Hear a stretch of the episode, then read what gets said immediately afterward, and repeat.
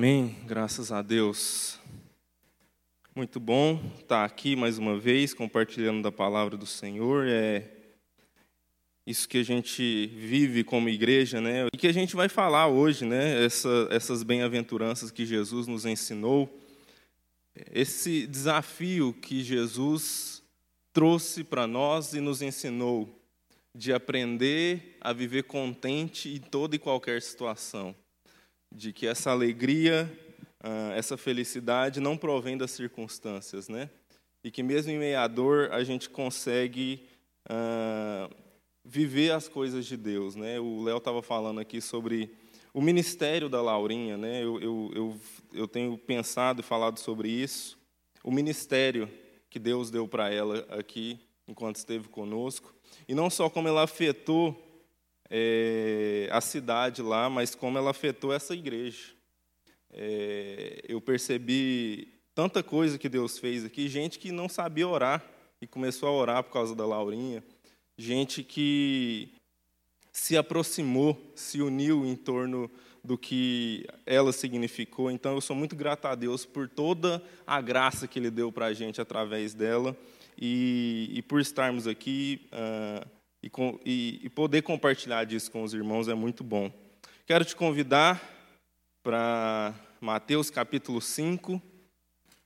A gente tem, tem lido muito esse texto nesses dias, nessa nossa série do Guia Politicamente Incorreto para a Felicidade, e a gente vai continuar com uma abordagem um pouco diferente. Não sei quem viu a minha mensagenzinha lá nos stories da igreja. É, mas eu estou feliz dos sobreviventes do Dia dos Namorados que estão aqui hoje, né?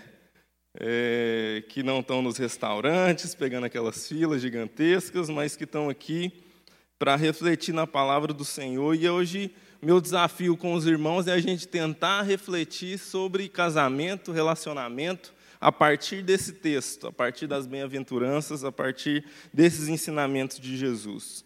E como o Pijama tem falado muito né, a respeito desse texto, que ele é muito desafiador, porque ele humilha muito a gente, né? Ele traz à nossa consciência o significado mais profundo do que significa ser cristão, do que é de fato seguir, ser discípulo de Jesus e o impacto disso na nossa vida diária. Então vamos para o texto.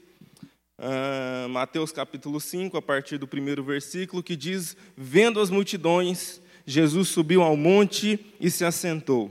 Seus discípulos aproximaram-se dele e ele começou a ensiná-los, dizendo: Bem-aventurados os pobres em espírito, pois deles é o reino dos céus. Bem-aventurados os que choram, pois serão consolados. Bem-aventurados os humildes, pois eles receberão a terra por herança. Bem-aventurados os que têm fome e sede de justiça, pois serão satisfeitos. Bem-aventurados os misericordiosos, pois obterão misericórdia.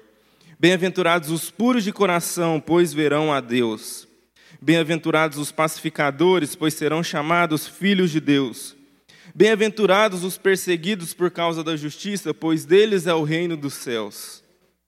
Bem-aventurados serão vocês quando por minha causa os insultarem, os perseguirem e levantarem todo tipo de calúnia contra vocês. Alegrem-se e regozijem-se porque grande é a sua recompensa nos céus, pois da mesma forma perseguiram os profetas que viveram antes de vocês. Bom, nessa noite eu quero tentar, e não vou prometer nada, né, porque às vezes a gente fala isso e depois os irmãos vão ficar com raiva, de ser breve. É, vai que eu não consigo ser breve, que eu acho que o maior desafio do pregador é ser breve, gente. Não existe nada mais difícil para quem prega é falar em poucas palavras. Ah, e, de, e, na verdade, tentar ser muito prático, assim, falar de coisas do nosso dia a dia, da convivência do casal, do relacionamento e coisas que reverberam na família como um todo. Porque, e é, e é curioso como a gente não pensa em um texto sobre esse, como esse, para refletir sobre relacionamento, sobre casamento, sobre família, sobre namoro, sobre as nossas relações com quem está próximo da gente. Na verdade, esse é um fenômeno interessante que a gente vê na igreja. Você que, como eu, é velho de igreja, percebe que existe uma coisa muito interessante em relação aos crentes.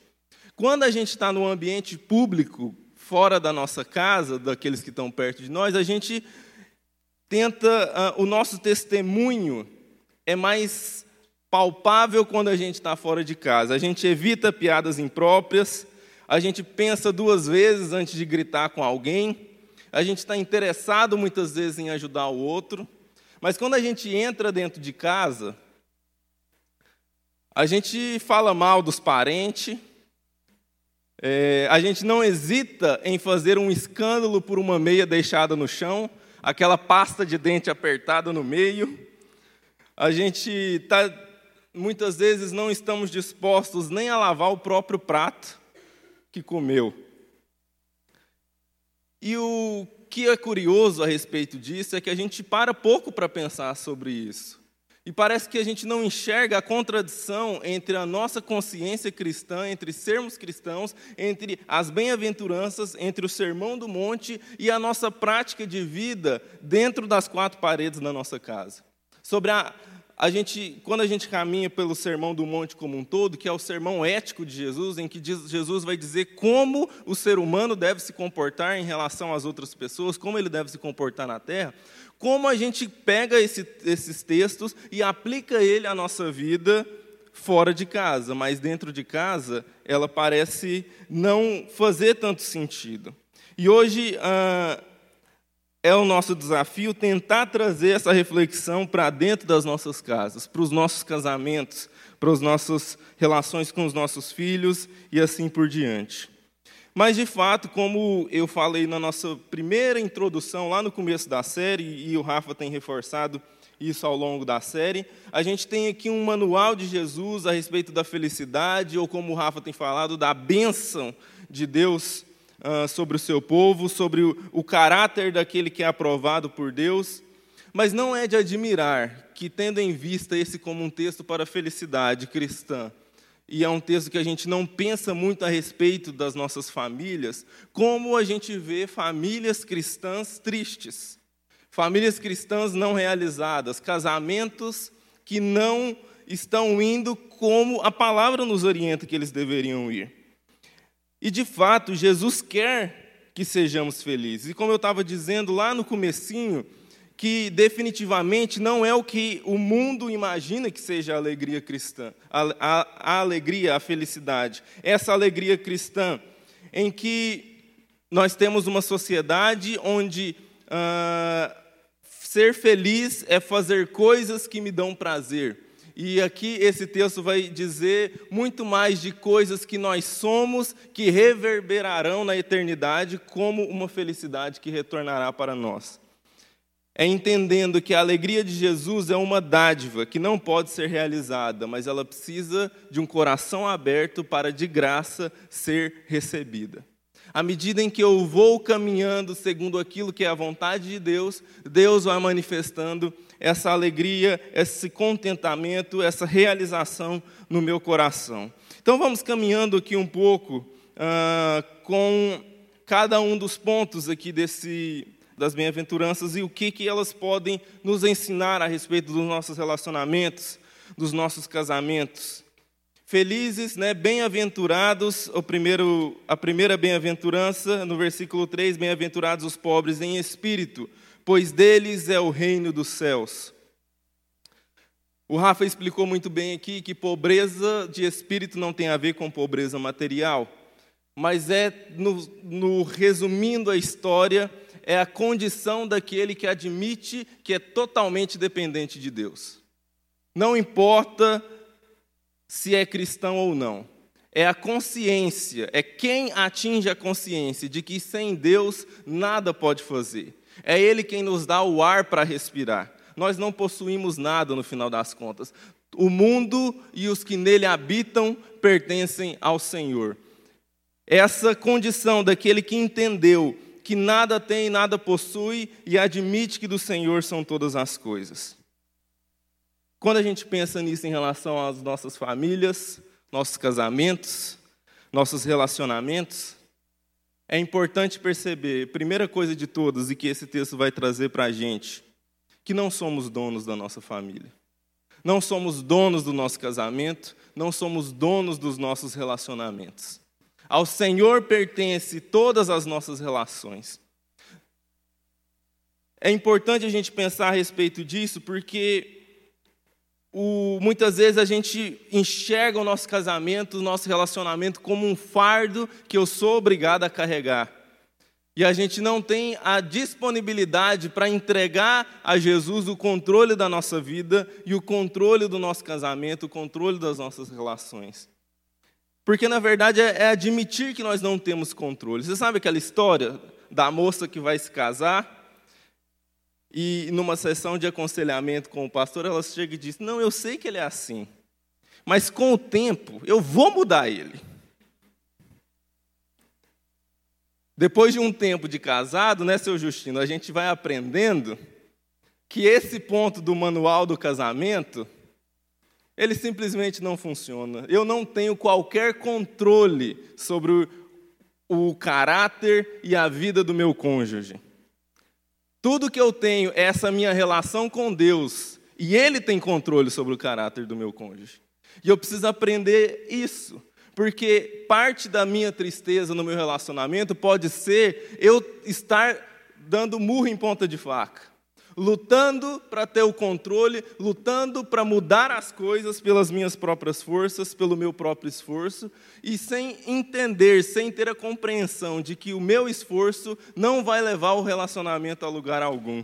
Eu preciso ser pobre de espírito nesse sentido e entender que, a menos que eu confie em Deus, nada pode acontecer no meu relacionamento de bom se não vier da mão dele, se não for ele quem estiver abençoando, se não for ele que o fizer. Como diz o Salmo 127, em vão vigia a sentinela, se o Senhor não vigiar a casa.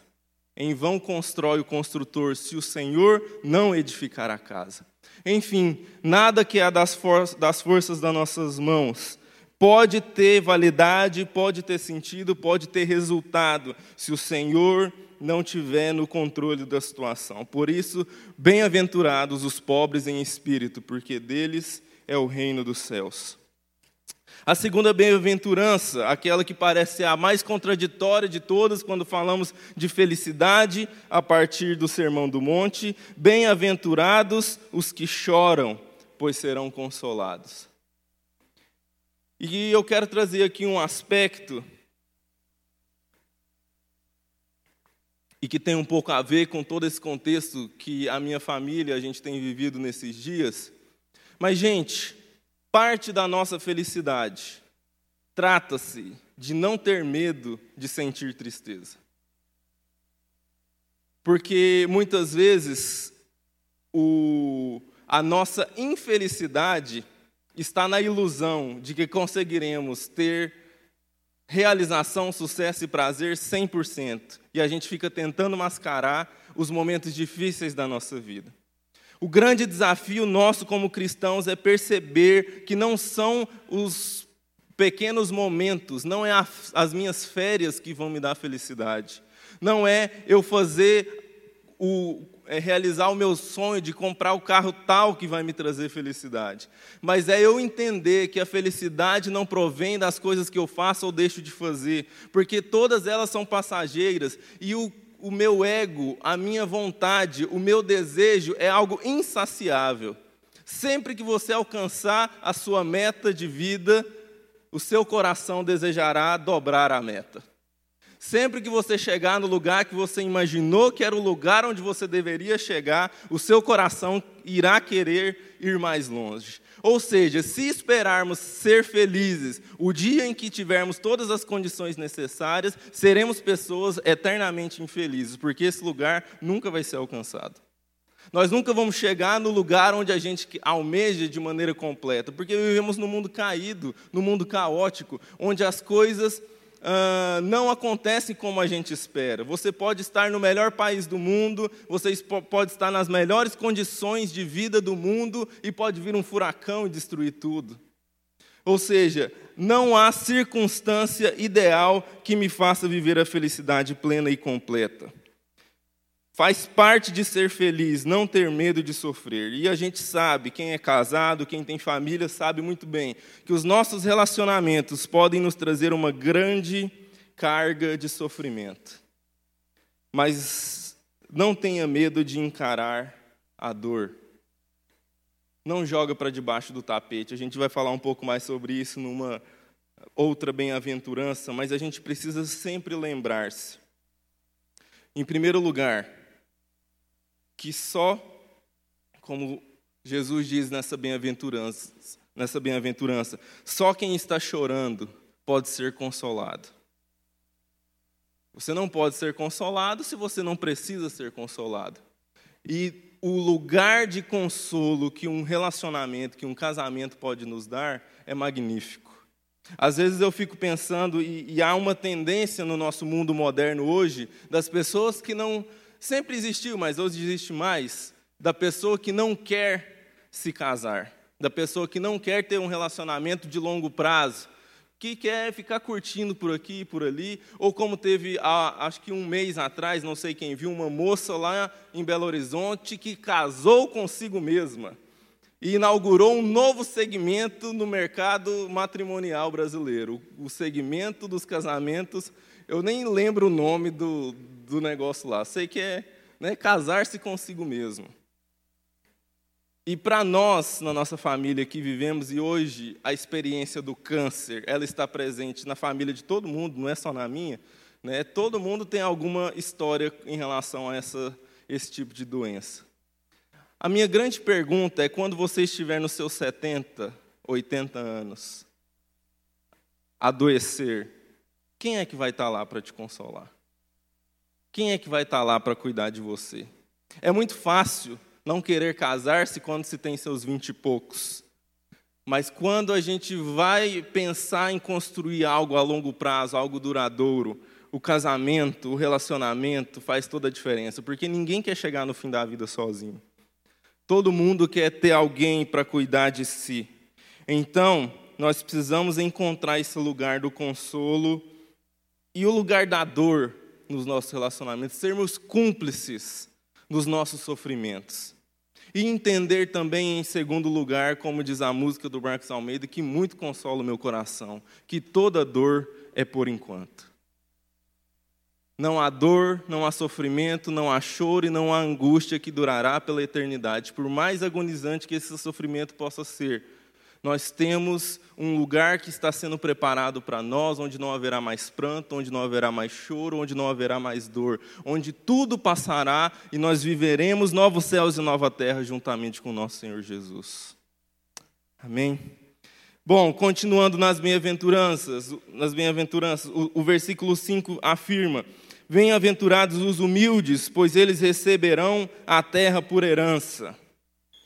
E aqui talvez eu vá falar um pouco mais com os homens, mas eu sei que tem algumas irmãs que também se encaixem nisso, né? A palavra humildes, no seu original, ela quer dizer mansos. Uma palavra, é, o, o, o sentido da palavra grega que está colocada aqui é gentil, atencioso. E vamos combinar, meus irmãos, como falta gentileza nas nossas casas.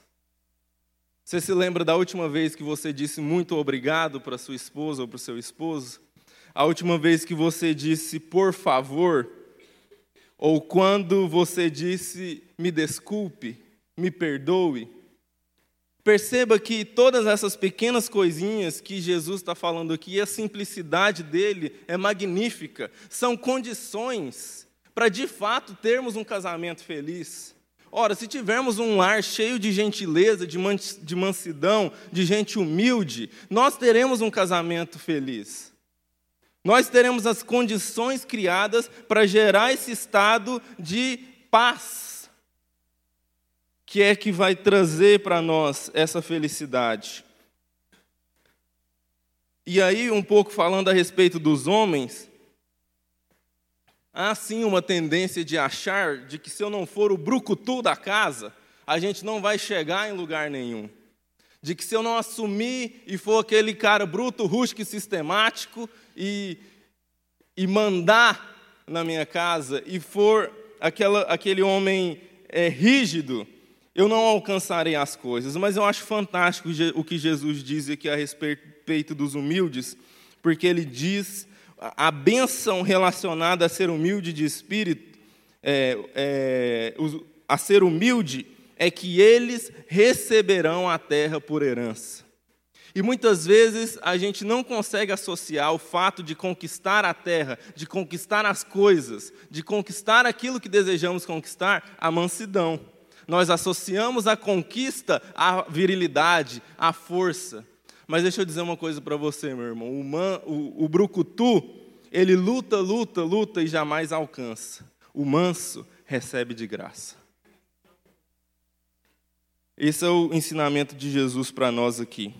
Bom, prosseguindo, bem-aventurados os que têm fome e sede de justiça, pois serão satisfeitos. Essa daqui é muito prática para a gente entender.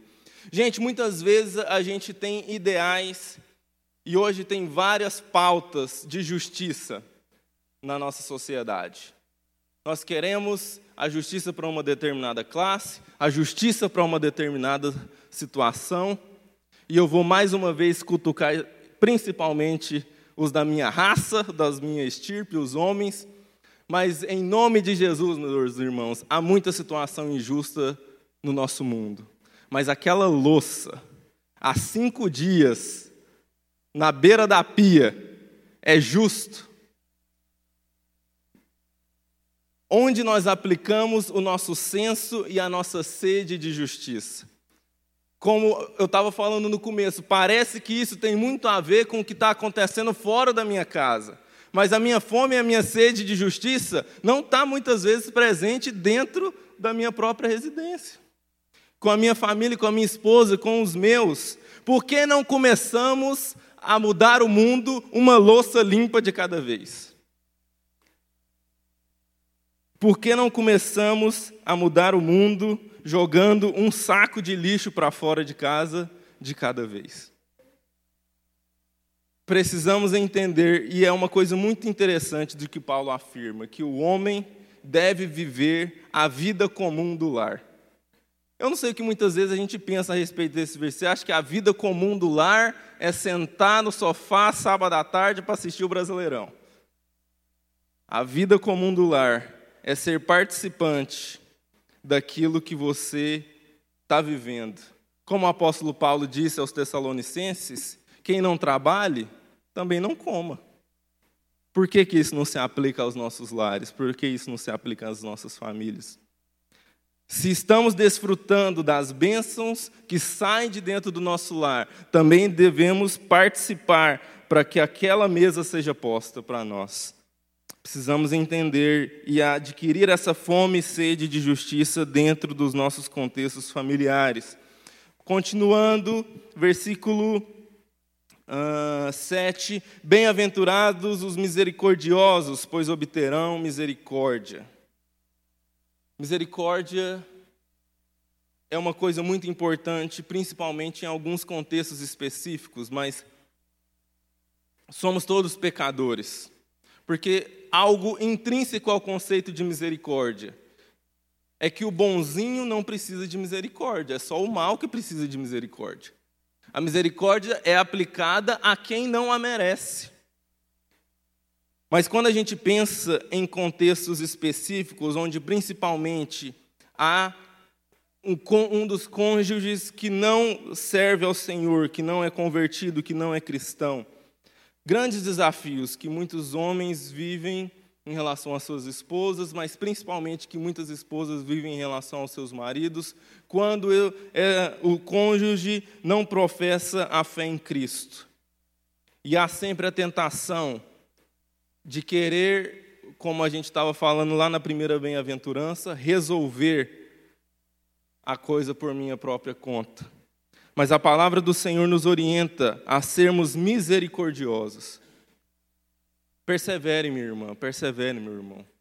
Olha o que, que o apóstolo Paulo fala lá em 1 Coríntios, capítulo 7, dos versículos 12 ao 14, falando sobre essa situação em um casamento. Ele diz: Aos outros eu mesmo digo isto, não o Senhor. Se um irmão tem mulher descrente e ela se dispõe a viver com ele, não se divorcie dela. E se uma mulher tem marido descrente e ele se dispõe a viver com ela, não se divorcie dele, pois o marido descrente é santificado por meio da mulher. E a mulher descrente é santificada por meio do marido. Se assim não fosse, seus filhos seriam impuros, mas agora são santos. Eu sei que há imensos desafios em relação a isso, mas a gente precisa entender que o Senhor nos chama para amar os nossos inimigos, inclusive se ele for o nosso marido ou a nossa esposa. Nós precisamos. Uh, e a gente precisa entender também os limites disso, né? É óbvio que se você, minha irmã, estiver apanhando do seu marido, você não vai ficar lá subserviente àquilo. Você vai na polícia, vai denunciar. Ele vai ser preso por causa disso. Mas sabe como é que você vai exercer a sua fé em Cristo? Lá na prisão, você vai levar comida para ele, você vai cuidar dele, você vai orar por ele, você vai continuar com ele. A gente não está falando aqui sobre se submeter à violência, é uma coisa uma, que está em pauta nos nossos dias, e é uma coisa muito séria realmente. Mas a gente precisa aprender a encontrar esse lugar de misericórdia e de entender o processo que Deus está usando as nossas vidas para fazer. Porque o marido santifica a mulher descrente e a mulher santifica o marido descrente pelo seu proceder, pela sua misericórdia em relação ao seu cônjuge. Caminhando um pouco mais, versículo 8: Bem-aventurados os puros de coração, pois verão a Deus. Pureza de coração não está falando de gente santa, de gente inculpável, mas está falando de gente sincera. Gente que tem o coração puramente aberto para o Senhor. É uma releitura lá do Salmo 24, versículo 4, que diz: O que é limpo de mãos e puro de coração, que não entrega a sua alma à falsidade, nem jura dolosamente, nem jura falsamente. Então, o limpo de coração é aquele que não entrega a sua alma à falsidade. Qual, como isso é importante nos nossos relacionamentos, meus irmãos? Quanta tristeza tem sido acumulada em muitas relações por causa de anos e anos de sujeira jogada embaixo do tapete, de problemas não resolvidos, de segredos de coisas que não trazemos à tona para resolver. Nós achamos, por algum motivo, de que fingir que esses problemas não existem no nosso casamento, de que fingir que as situações não aconteceram e não acontecem, vão de alguma maneira trazer felicidade para o nosso relacionamento. Mas isso não dura, meus irmãos. É como um prédio que desaba, não porque ele sofreu um abalo sísmico, mas porque foi um monte de pequenas rachaduras foram se acumulando ao longo dos anos e aquela casa não resistiu. Nós precisamos ser limpos de coração em relação ao nosso casamento, trazer à tona os nossos males, trazer à tona os nossos pecados e buscar a reconciliação, buscar a transformação, porque isso vai nos levar à felicidade verdadeira. Precisamos viver essa sinceridade, essa não falsidade nos nossos relacionamentos, em nome de Jesus, meus irmãos. Não existe senha de celular entre marido e mulher. Não existe falta de acesso àquilo que um faz ou o outro deixa de fazer, afinal de contas, somos um em Cristo Jesus. Por isso o homem deixará pai e mãe, se unirá à sua mulher, e eles serão uma só carne. É para isso que o Senhor nos chamou para vivermos essa liberdade de relacionamento, onde não há segredos, onde não há coisas no armário, onde nós trazemos tudo à tona e tratamos no Senhor, juntamente com a igreja, se necessário for, juntamente com os pastores, mas não jogue para debaixo do tapete. Isso não vai trazer felicidade para a sua vida, não vai trazer felicidade para o seu casamento.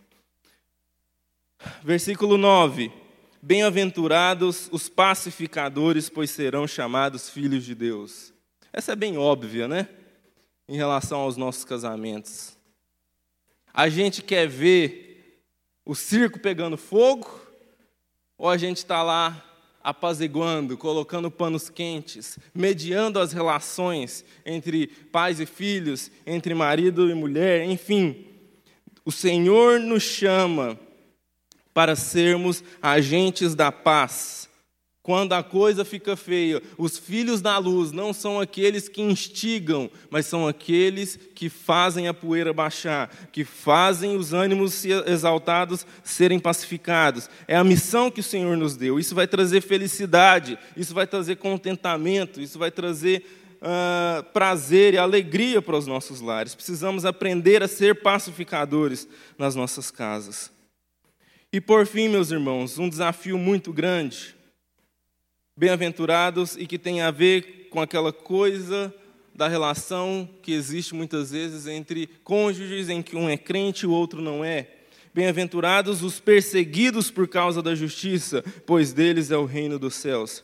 Bem-aventurados serão vocês quando por minha causa os insultarem, os perseguirem e levantarem todo tipo de calúnia contra vocês. Alegrem-se e regozijem-se, porque grande é a sua recompensa nos céus, pois da mesma forma perseguiram os profetas que viveram antes de vocês. Jesus já alertava para isso. Tem um texto até duro de Jesus, lá em Mateus capítulo 10, os versos 34 e 35, ele diz o seguinte: Olha, não pensem que eu vim trazer paz à terra. Não vim trazer paz, mas espada, pois eu vim para fazer que o homem fique contra seu pai, a filha contra sua mãe, a nora contra sua sogra. Os inimigos do homem serão os da sua própria família. E muitos de nós aqui vivem na pele isso, de que a sua fé em Jesus gerou inimizades na sua casa, na sua família, entre os seus, e como que é difícil? Eu, eu não tive essa experiência, a Kelly viveu um pouco disso. Uh, e é um desafio realmente, a gente aprender a viver com isso. E durante muitos anos eu tenho acompanhado, eu não sei quem já ouviu falar da missão Portas Abertas, é uma missão que trabalha especificamente com cristãos perseguidos ao redor do mundo e lendo histórias desses irmãos, e sempre que eu penso a respeito dos cristãos perseguidos na Ásia, na África, eh, na Rússia, principalmente nesses lugares onde o evangelho não é muito bem aceito, a primeira sensação que eu tenho quando eu vou orar por eles é de que não sou eu que deveria orar por eles, era eles que deveriam orar por mim.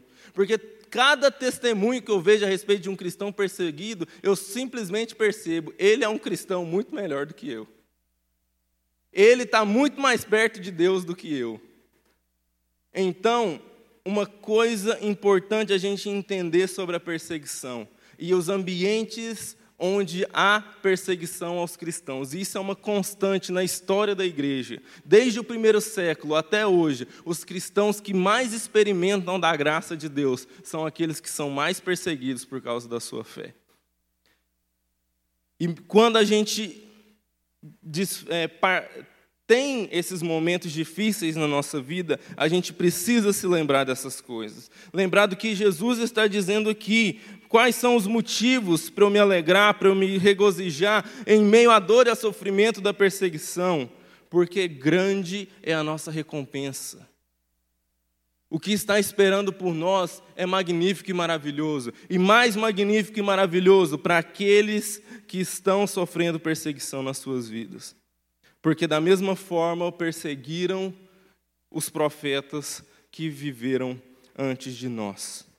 Então, se você vive situações de perseguição no seu casamento, na sua família, é um convite que, na verdade, todo, todas as bem-aventuranças fazem para nós persevere, continue, tenha coragem, avance, não desista, porque grande é a sua recompensa. Nós não estamos baseados no que vivemos agora, mas o justo vive pela fé, e a nossa fé nos faz entender plenamente que não importa o que é está acontecendo aqui agora, o nosso futuro é glorioso em Cristo Jesus. Creia nisso, meu irmão, creia isso na sua casa, sabe? Continua perseverando lá com seu marido, com a sua esposa. Avance, não desista, porque o Senhor tem algo preparado para você. A promessa dele não falha. Nós confiamos plenamente nisso, nisso está depositada a nossa esperança. Para terminar, eu queria tentar resumir uh, o entendimento a respeito do que significa, de fato, essas bem-aventuranças, aplicar essas bem-aventuranças no meu relacionamento. Como eu falei no início, Não é coisas que eu vivo plenamente com a Kelly. São muitos desafios. O Sermão do Monte, ele nos humilha muito. Ele traz à tona o quão nós precisamos avançar no nosso relacionamento com Jesus. Mas se há uma percepção que eu tenho aprendido do Senhor, do que significa essa ideia de que eu vou alcançar a felicidade, perceba que em todas as coisas que nós estamos falando aqui, diz respeito a coisas que eu tenho que fazer para o outro, nesse caso, meu cônjuge, meu marido, a minha esposa, pessoa com quem eu me relaciono. De que à medida em que eu faço o outro feliz, eu sou feliz. Eu não sei se vocês lembram, é um dos meus filmes favoritos, é um filme maravilhoso, aquele filme O Livro de Eli que ele luta com Deus e o mundo para poder salvar a Bíblia. É maravilhoso. E tem uma cena assim que meio que resume o que o filme queria tratar.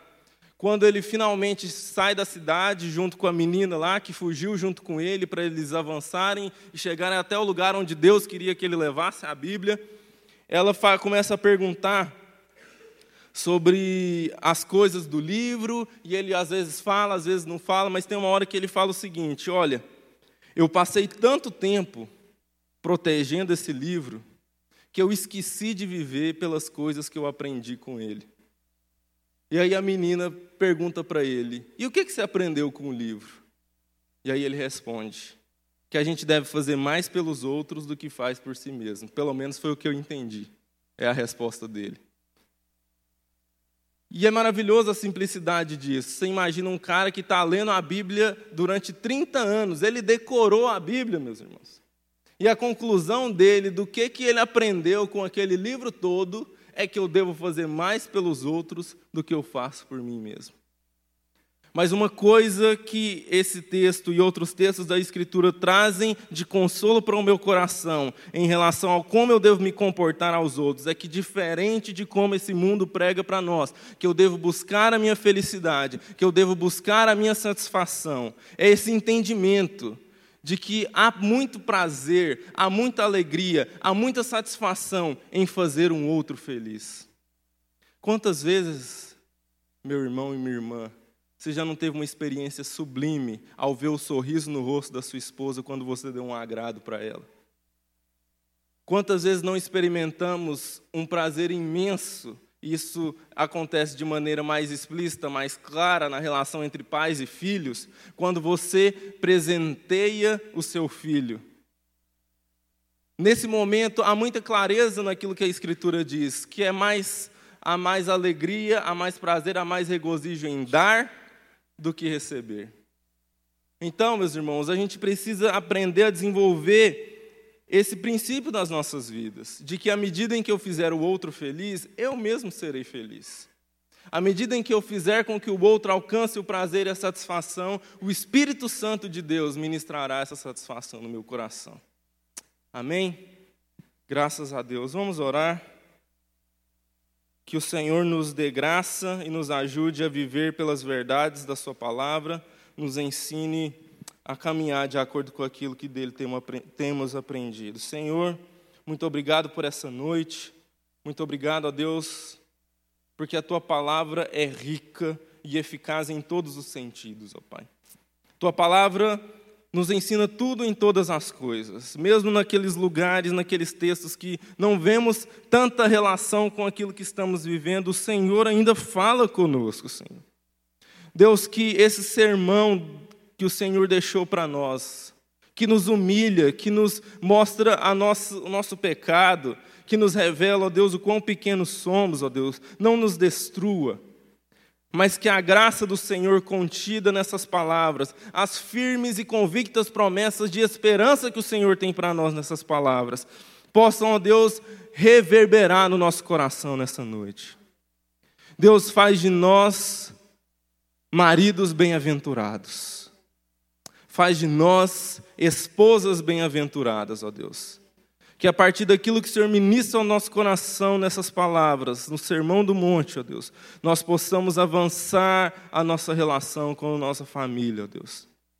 Nos dá as condições, ó Deus, para vivermos isso no nosso dia a dia. Nos ensina, Pai, que a cada dia na nossa caminhada nós possamos avançar no discipulado de Jesus, possamos avançar no entendimento, possamos avançar na nossa prática, ó Deus, e que não desistamos no meio do caminho, porque sabemos que o Senhor conhece as nossas limitações, o Senhor conhece os nossos pecados, e o Senhor, e o Senhor ainda assim nos ama, nos acolhe, se importa conosco. Ah, Deus, nos dá perseverança, Senhor nos dá firme convicção na esperança que temos em Ti, para avançarmos e continuarmos no caminho que o Senhor tem preparado para nós. Abençoa as nossas vidas, ó Pai, cuida das nossas relações, dos nossos casamentos, das nossas famílias, e é assim que oramos no nome de Jesus. Amém.